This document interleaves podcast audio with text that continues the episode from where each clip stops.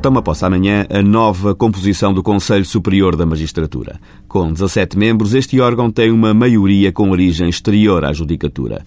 Um é presidente por inerência, por ser presidente do Supremo. Sete são juízes eleitos pelos seus pares. Um conselheiro, que desempenha as funções de vice-presidente, dois desembargadores e quatro juízes de direito. Os restantes, que fazem maioria, são sete vogais designados pela Assembleia da República e dois vogais nomeados pelo Presidente da República.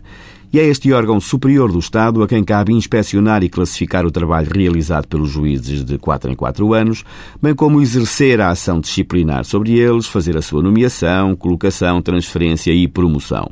Acresce ainda que o Conselho Superior da Magistratura recebe todos os anos centenas de queixas de cidadãos, advogados e empresas relativamente a atrasos nos processos, a situações ocorridas nos tribunais, a condutas menos adequadas de juízes e que originam com frequência averiguações, inquéritos ou processos disciplinares, bem como a aceleração ou o estabelecimento de prioridade relativamente a processos atrasados na sua tramitação e, querendo, pode também apresentar o Conselho propostas e soluções legislativas na área da justiça ao Parlamento e ao Governo. E ninguém estaria em melhor posição que o Conselho Superior da Magistratura para ajudar a justiça a comunicar e a fazer-se compreender mas o CSM, em regra, tem atuado na obscuridade. O cidadão comum pouco sabe do CSM, a não ser quando se fala num qualquer processo disciplinar relativo a um qualquer juiz mais ou menos mediático.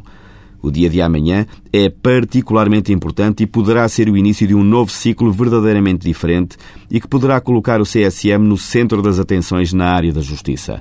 É preciso descodificar a linguagem da justiça e o CSM tem de contribuir para isso tem a melhor rede de informação sobre o que se passa nos tribunais e das suas necessidades e tem de lhe dar uso. Pela primeira vez, o vice-presidente eleito, e por uma significativa votação com mais de 120 votos de diferença, não é da mesma linha que vem dominando o Conselho há mais de uma dúzia de anos, representada pelo atual presidente do Supremo. Fala-se em mudança radical de atitude do Conselho.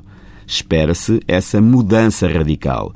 E espera-se que a ebulição que se antevê não tolde o bom senso de todos, que vencidos saibam aceitar a derrota com fair play e sem manobras, e que vencedores saibam não cometer os mesmos erros que sempre criticaram no passado.